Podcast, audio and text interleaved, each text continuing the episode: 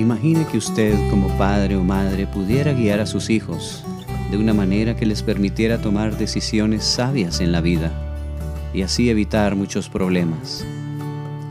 Ahora, no solo tiene que imaginarlo. En este podcast llamado Cómo guiar a los hijos jóvenes, descubrirá cómo desarrollar confianza con sus hijos, la mejor manera de aconsejarles e influir positivamente en su conducta. En este octavo episodio llamado El matrimonio y las consecuencias del embarazo a temprana edad, veremos algunas de las consecuencias negativas del matrimonio precoz y el embarazo temprano.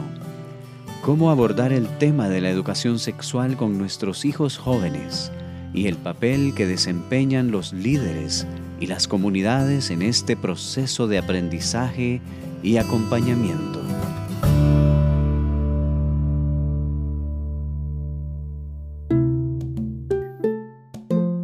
Ya han pasado varios meses y Silvia está visitando a su amiga Lorena, quien hace tiempo abandonó sus estudios, se fue con un hombre y quedó embarazada. Estoy tan alegre de verte. Mi esposo casi no me deja salir de la casa. Y aunque amo mucho a mi bebé, estoy aburrida de estar aquí encerrada con mi suegra, quien me trata como si fuera su empleada. Además, mi parto fue muy difícil. La enfermera me regañó por tener a un hijo siendo yo tan joven. Me asustó diciéndome que unas madres de mi edad mueren en el parto porque sus cuerpos todavía no tienen plena madurez para tener a un hijo y otras como yo tienen complicaciones en el parto. Ay, cuánto lo siento por vos. Quisiera poder hacer algo para ayudarte. Lo que más apreciaría es que me sigas visitando y que me cuentes todo lo que están aprendiendo en SAT. Además, te aconsejo aprender de lo que me ha pasado. No vayas a irte con un hombre siendo todavía joven.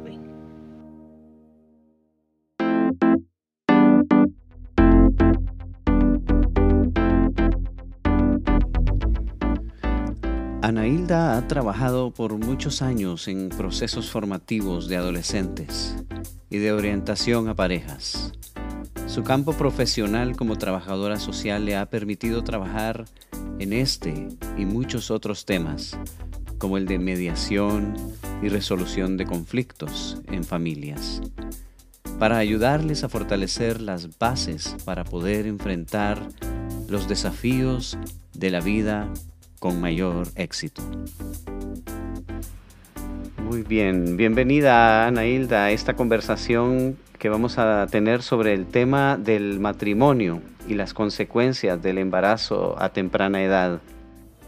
Muchas gracias Nabil, para mí es un placer poder estar coincidiendo en este espacio, eh, pues creo que es uno de los temas más preciados que he encontrado en mi vida eh, personal y profesional, pero vamos a ver entonces de qué podemos conversar ahora que nos pueda ayudar también a recordar muchas de esas experiencias. Eh, en episodios anteriores hemos hablado de, diversos temas relacionados con la etapa de la adolescencia, la manera como hablamos con nuestros hijos jóvenes acerca de temas como la amistad y el noviazgo y el enorme potencial que tiene la juventud. Y no solo cómo guiarles correctamente, sino también saber cómo caminar con ellos de la mano en esta etapa tan difícil de la vida, ¿no? llena de enormes eh, desafíos. Pues hablando un poco de, cómo abordar todos esos desafíos que enfrenta la familia, ¿no? Como un todo, vamos a hablar un poco del noviazgo. Entonces, ¿cómo se explica el hecho de que los jóvenes buscan tener novio o novia a muy temprana edad? Bueno, eh, yo encuentro que algunas de las explicaciones las podemos encontrar en los jóvenes mismos, pero muchas de esas también son influencias que vienen de la cultura o de la familia o de cosas que han observado ellos mismos. Claro que sí. En, general yo creo que eh, el principal fuente afectiva de nosotros como seres humanos empieza en la familia. Desde que estamos en el vientre de la madre uno puede ya sentir esas vibraciones afectivas de la madre misma.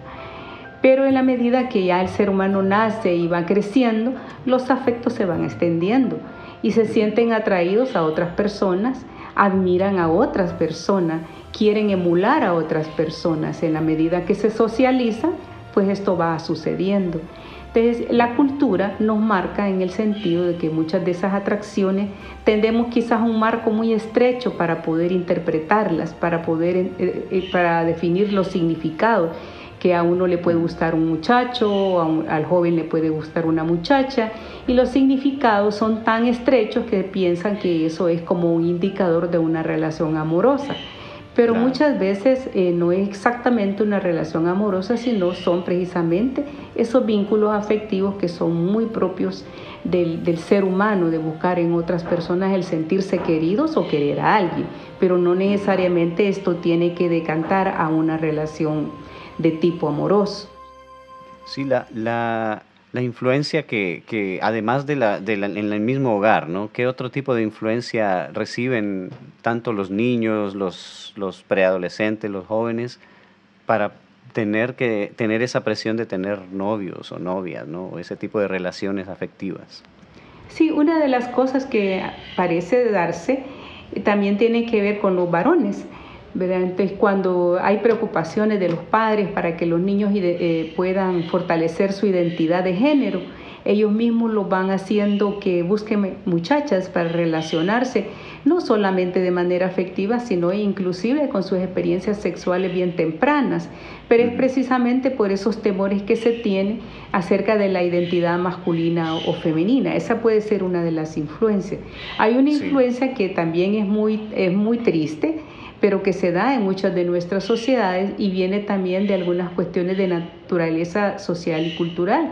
Se dice que, los, que las niñas necesitan ser protegidas y por esa razón también, viendo el ambiente que puede ser muy agresivo, prefieren eh, eh, juntarla pronto con un hombre para que le brinde protección una protección y seguridad que probablemente el medio, que es muy agresivo, las está, digamos, como, como amenazando, poniéndolas en riesgo, son vulnerables. Pero hay otro elemento de ese tipo también que tiene que ver mucho con las cuestiones de naturaleza económica, porque muchos hogares también que son muy deprivados económicamente, sienten que las niñas son una carga muy grande y que las familias no alcanzan a, a, darles el sustento a todos sus hijos. Y una de las cosas que se hacen es estimular que las niñas pronto encuentren pareja, se casen o se junten con alguien para que así las cargas familiares también disminuyan. Esto realmente es una cuestión de naturaleza cultural, pero también de la realidad eh, socioeconómica de nuestros pueblos. que esto en realidad lanza a la niña ¿verdad? A, una situación temprana para la cual todavía no está preparado y la pone en suma desventaja en una relación muchas veces muy desequilibrada. Pero ¿por qué la niña se ve más afectada? En realidad, dentro de una sociedad de responsabilidad mutua, se verían afectados ambos, pero las niñas se ven más afectadas porque, por ejemplo, el hecho de mantener una relación de noviazgo y si esa relación de noviazgo va más adelante, eh, las consecuencias para las mujeres son más objetivas, porque son las mujeres las que se embarazan, mm, son las mujeres las que tienen una sexualidad precoz y precisamente al embarazarse, sin que sus cuerpos estén plenamente eh, desarrollados, entonces ellas se ven como en mayores dificultades. Por eso se dice que, esto afecta más a las, a las niñas. Pero por otro lado, el hecho mismo de, mantener una relación afectiva o una relación de noviazgo que va más avanzada, también les priva de poder eh, buscar maneras de aprender un oficio o de avanzar en el sistema educativo. Mucha de la deserción escolar se da precisamente por las mismas niñas. Sí, es, es una situación bien, bien compleja, ¿no? Eh, antes de hablar de, cómo afecta esto, precisamente usted menciona lo del embarazo a temprana edad. Eh, también quisiera que, me comentara un poco si siente usted de que hablar con los hijos acerca de, la sexualidad, la educación sexual, métodos anticonceptivos, todo este tipo de, temas, me pregunto ¿por qué es importante hablar de esto? ¿Y cuál es la mejor manera de llevar a cabo este, esta conversación en el hogar? Este es un tema de verdad muy, muy interesante y muy difícil, porque es muy complejo, porque el tema de la sexualidad ha sido un tema tabú en nuestras familias, en nuestras sociedades. Pero las mismas problemáticas objetivas que observamos en la sociedad prácticamente nos están empujando a que nosotros tenemos que entrarle al tema. Y las familias, los padres principalmente, tenemos que empezar a ver cómo conversar con los hijos sobre estas situaciones. Yo creo que antes que pensar en, el, en la sexualidad, el, el, uso de anticonceptivos y todas esas cosas que son, digamos, instrumentales, son elementos buenos para conocer, uno tiene que saber ayudar al hijo a que pueda comprender quién es él. ¿Quién es esta persona? ¿Cuál es el propósito? Es para que pueda saber quién es Él, cuál es el propósito de su vida, cuáles son las, las, capacidades y las cualidades que debe desarrollar para poder cumplir ese propósito, cómo se construye un ser humano. Porque uno dice que yo, yo soy un ser humano, sí, nosotros nacemos con muchas con muchas características de seres humanos, pero el ser humano es todo un, un proyecto formativo que se va desarrollando a lo largo de la vida. Entonces los padres tienen que empezar a hablar con sus hijos para que ellos realmente conozcan cuál es su identidad. Y esto va más allá de conocer los métodos conceptivos, es una educación como de tres eh, naturalezas, una, una parte cognitiva, ¿verdad? intelectual, pero también de, de naturaleza emocional y psicológica, de naturaleza espiritual. Es, es formarlo para la vida para que de esa manera él vaya aprendiendo quién es, cómo debe cuidarse, cuáles son los límites o los alcances del ejercicio de su ser humano y eso le pueda permitir saber eh, al relacionarse con otro cuáles son también sus límites, cómo yo puedo cuidarme, cómo yo puedo cuidar al otro, eh, qué implica el hecho de traer al mundo a un ser. un hijo. Pero creo que la educación en el hogar es muy, muy importante. El asunto es que en la medida que ellos crecen, podría ser que, que no tengamos todas las respuestas, pero ahí es donde uno puede auxiliarse de los profesores, de las escuelas, de los programas que se instituyen en las comunidades, en las organizaciones gubernamentales y no gubernamentales, de proyectos que son de orientación para la juventud. Incluso hay escuelas para padres que también nos pueden ir como ayudando para fortalecer nuestro propio conocimiento y el abordaje de estas temáticas. Ahora escucharemos en la siguiente conversación lo importante que es estar informado sobre el tema de los anticonceptivos. Laura, la hermana mayor de Silvia, ya tiene 22 años no solo ha terminado sus estudios en SAT, sino que siguió estudiando en la universidad. Ya es profesora de matemáticas y está ganando su propio dinero. Ayuda a sus padres económicamente, cubre sus propios gastos y ahorra algo de dinero para el futuro. Ella ha sostenido por dos años una amistad muy especial con Roger. Y ahora están hablando de casarse. Un día, mientras Juana y Laura regresan del río, Juana inicia una conversación sobre los anticonceptivos. Laura, ya que vos y Roger están pensando en casarse, quería preguntarte algo. ¿Qué sabes sobre el uso de anticonceptivos? Bueno, mamá, vimos algo de esto en mis estudios. Parece que el método más promovido es el condón. Sé que también hay otros métodos, pero no sé tanto de ellos o cuál es mejor. ¿Y alguna vez has hablado con Roger sobre anticonceptivos? Generalmente es mejor que una pareja tenga tiempo para acostumbrarse a su vida en conjunto antes de tener a un hijo que exige tanto tiempo y energía por parte de los padres. A decir verdad no había pensado en eso. Roger y yo no hemos conversado todavía sobre ese tema. También en tu caso, si quieres seguir con tu trabajo, tienes que pensar cuándo tener a tu primer hijo, cuántos hijos vas a tener y cuánto tiempo dejar entre uno y otro, Por supuesto, esto no es lo que tú deberías de decidir, sino consultarlo con tu pareja. Es importante que seas clara con él sobre tu preferencia y que ambos lleguen a un acuerdo. Mamá, pero si Roger no quiere utilizar el condón, ¿qué puedo hacer? Porque dicen que hay algunos hombres que no les gusta. Alguno de los otros métodos implica el uso de hormonas que influyen en los órganos y a veces en las emociones de la mujer. Hay que probar un método durante unos meses para asegurar que no tenga efectos secundarios en tu cuerpo.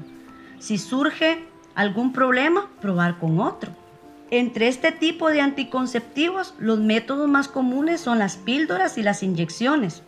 Si quieres podemos ir juntas al centro de salud para que la enfermera nos explique las diferentes opciones y las ventajas y las desventajas de cada una.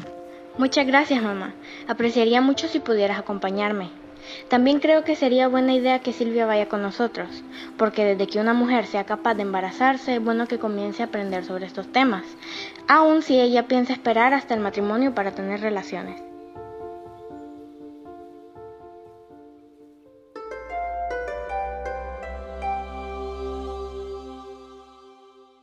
Ahora, eh, entrando al tema del embarazo a temprana edad, ¿no? ¿Cuáles son algunos de los problemas que, pueden que puede tener una mujer al quedar embarazada muy joven? También preguntarle por qué, es, por qué se considera dañino para la salud de la mujer tener hijos antes de los 18 años. Bueno, me parece que hay algunas prevenciones que son de naturaleza física, otras son de naturaleza emocional y psicológica y otras sociales. En el orden físico y la salud, pues es comprensible que una persona menos de 18 años está todavía en desarrollo y muchas de sus, de sus características eh, físicas todavía no están plenamente desarrolladas, son muy, muy... Y ponerle en su cuerpo un ser a muy temprana edad, cuando no, no tiene ni desarrollado su propio organismo, o su propia capacidad de sostener a un nuevo ser pone a, la chica, a las niñas en riesgo. Y por esa razón es que se, no es aconsejable que puedan tener hijos, eh, embarazarse tan precozmente. Además, científicamente se ha podido constatar que el hecho de tener una sexualidad y, una, y un embarazo precoz son de los principales factores de riesgo para, la, para adquirir cáncer eh, de útero. Entonces, muchas personas, pero muchos de los problemas de las mujeres en el campo de la, de la, en, el vientre materno se deben precisamente porque estaban muy, muy poco desarrolladas y por eso se dice que físicamente es, no es adecuado. Por otro lado, tiene que ver con los nutrientes, porque también, imagínese, está poco desarrollada, su misma actividad requiere nutrientes para seguirse formando y luego tiene que estar nutriendo a otro ser.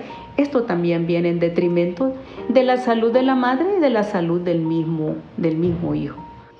Por otro lado, en, en la parte, digamos, emocional, imagínese que de pronto tenemos nosotros niñas cuidando niños. Sí.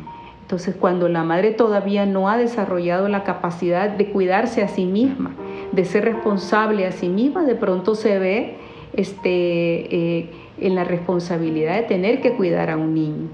Eh, por otro lado, eh, depende también en qué condiciones la niña ha tenido el hijo, porque si eso resulta de un noviazgo que todavía no tenía un compromiso, en donde el, joven se haga cargo de este nuevo ser, entonces la carga emocional para la, y, material para la, niña y su familia también suele ser muy grande, y luego vienen las recriminaciones hacia ella de por qué hizo esto, te empieza a criar a un niño pero en condiciones muy adversas. Y eso entonces tampoco desarrolla en ella todas esas capacidades afectivas que el niño necesita.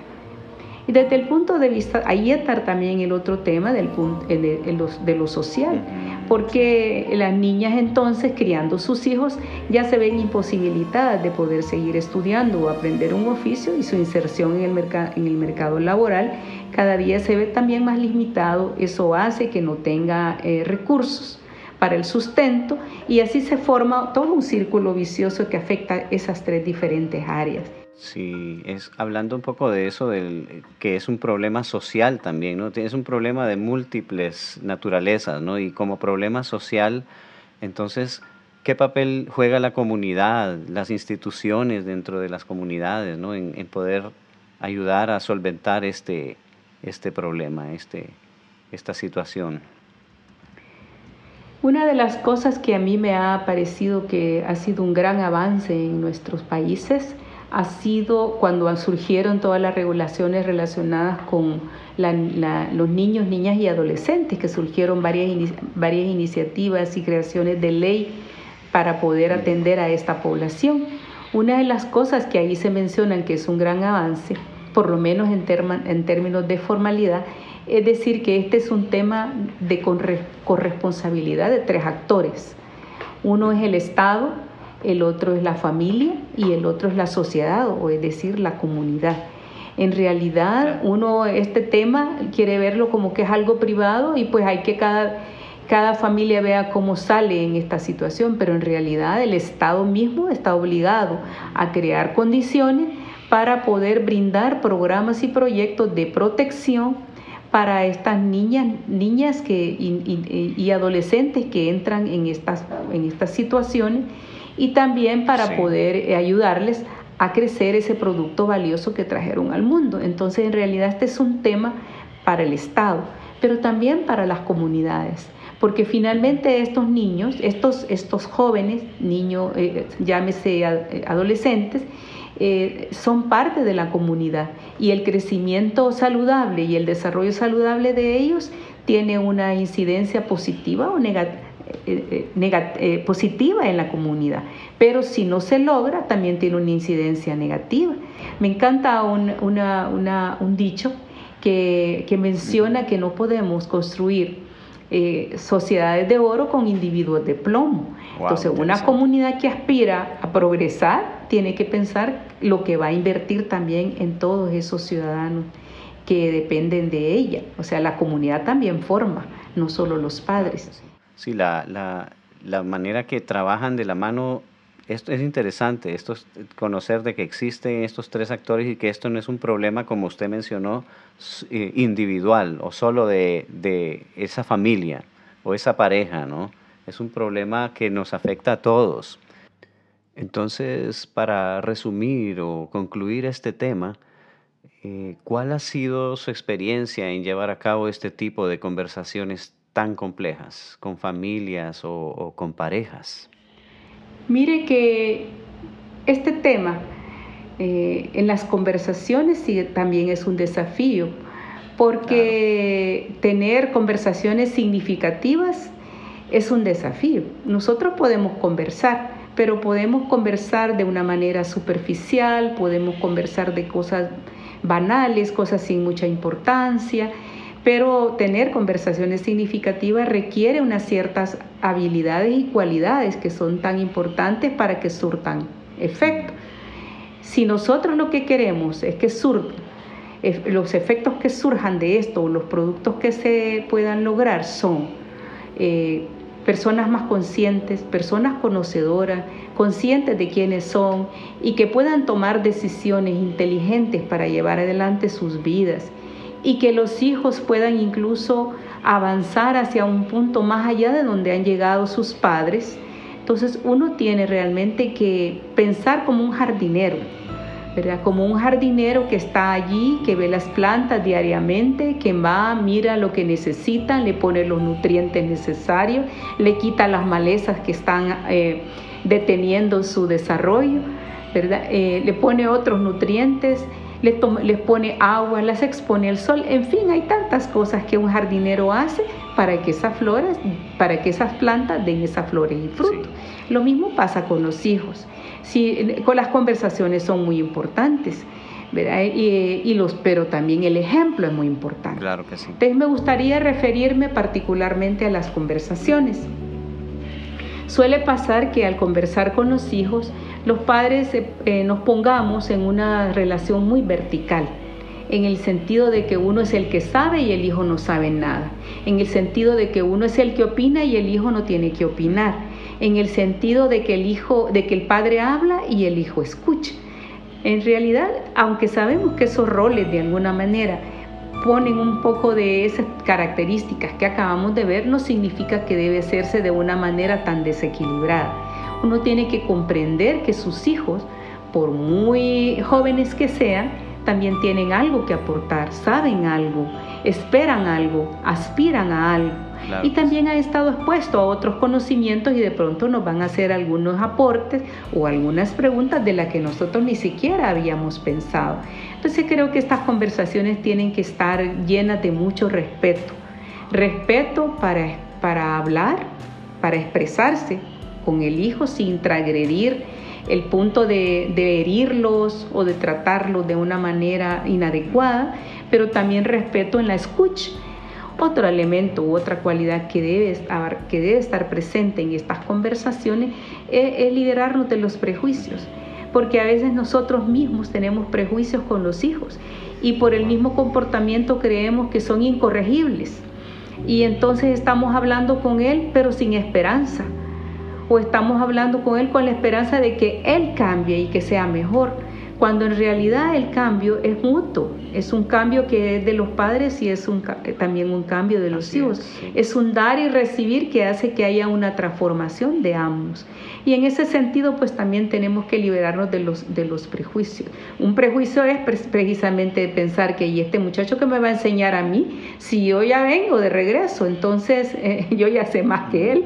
Y la otra cosa que me parece que entonces es, es importante tiene que ver con el ejemplo. Porque lo que yo mencionaba hace un momento, debe haber una coherencia entre la creencia y la práctica. Entonces uno puede en las conversaciones decirle todos esos valores, esas cualidades a los hijos, podemos eh, compartir bellas eh, aspiraciones, valores, consejos, pero en nuestra vida personal como padres también tenemos que ser una, un referente sólido para el hijo. Yo recuerdo hace un tiempo platicaba con una persona y me decía, bueno, si no se casa, hablando de su hija, si no se casa, no pasa nada. Y si pues decide tener un hijo, aquí estoy yo para ayudarle. Porque mire, de todas maneras, en nuestra familia, eh, yo, mi madre fue madre soltera yo soy madre soltera y entonces si ahora mi hija también va a ser, ya no es algo que a mí me puede extrañar. Es una cosa interesante porque vemos nosotros cómo se va reproduciendo con un patrón, pero con una mirada determinista, como que esto así tiene que pasar, conformista.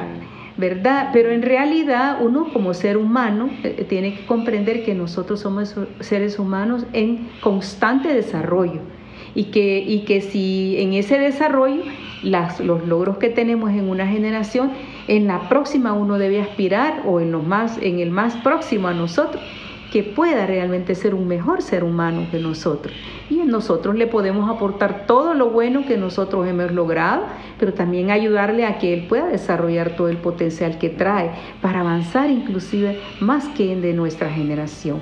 Por eso creo yo que eh, la consulta y, el ejemplo son dos elementos que son de verdad muy esenciales, cruciales diría, en el desarrollo de las familias y el desarrollo de los, de los adolescentes. Sí, es interesante cómo ver ese tema de cómo conversar. Ha sido, eso, eso ha sido un tema recurrente durante muchos episodios, ¿no? Cómo conversar con los hijos, cómo hablar de diferentes desafíos que pasan. Y, de hecho ese tema de la consulta es, ¿qué, qué, qué significa la consulta? Porque es un término bastante novedoso tal vez. Sí, ve que la consulta, en mi punto de vista, es que la consulta incluso supera las conversaciones. O eh, las conversaciones son alimentadas con un espíritu de consulta. pongámoslo desde, desde, esa perspectiva. Porque la consulta eh, prácticamente eh, no solo es lo que se habla, sino cómo se habla y para qué se habla y qué lo motiva. Lo cual significa que para la consulta uno tiene que prepararse, no estar enojado, no estar nervioso, eh, no estar, digamos, con un afán de pleito y de ejercer poder sobre el otro, sino que tiene que haber una intención, un motivo. Desprenderse de, lo que uno eh, quiere lograr, imponer. Muy buen punto Muy buen punto que estás mencionando, porque si yo voy a hablar con el otro solo para imponerle mis ideas, es que no estoy dispuesto a escuchar al otro. Entonces de pronto uno debe poner sus puntos y desprenderse de ellos y ver cómo el hijo también lo procesa y, y escuchar sus puntos. Y desprendido de los míos yo puedo procesar mejor lo que él me está diciendo. Sí. Entonces no es de hacer lo que quiere el padre o la madre, tampoco es de hacer lo que quiere el hijo, sino que veamos juntos qué es lo mejor que podemos hacer.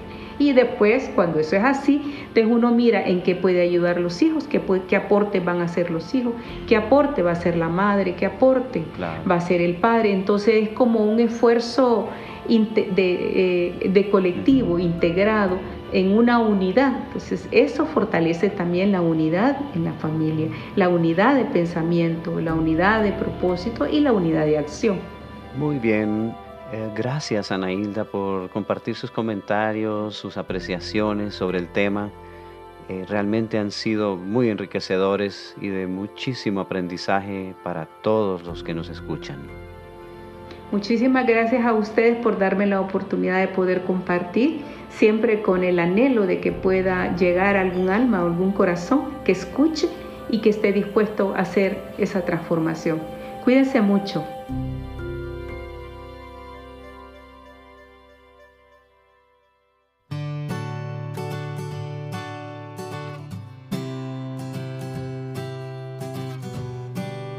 Este fue un espacio auspiciado por la Asociación Bayan, Summit y la Universidad de Berkeley en California, quienes buscan apoyar el desarrollo de las habilidades en los padres de familia en su gran labor de guiar a sus hijos.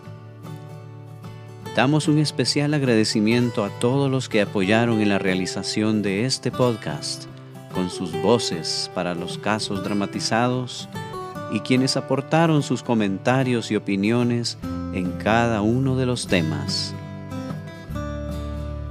Finalmente, damos gracias a todos los oyentes por acompañarnos durante cada episodio, donde juntos fuimos aprendiendo cómo guiar a los hijos jóvenes.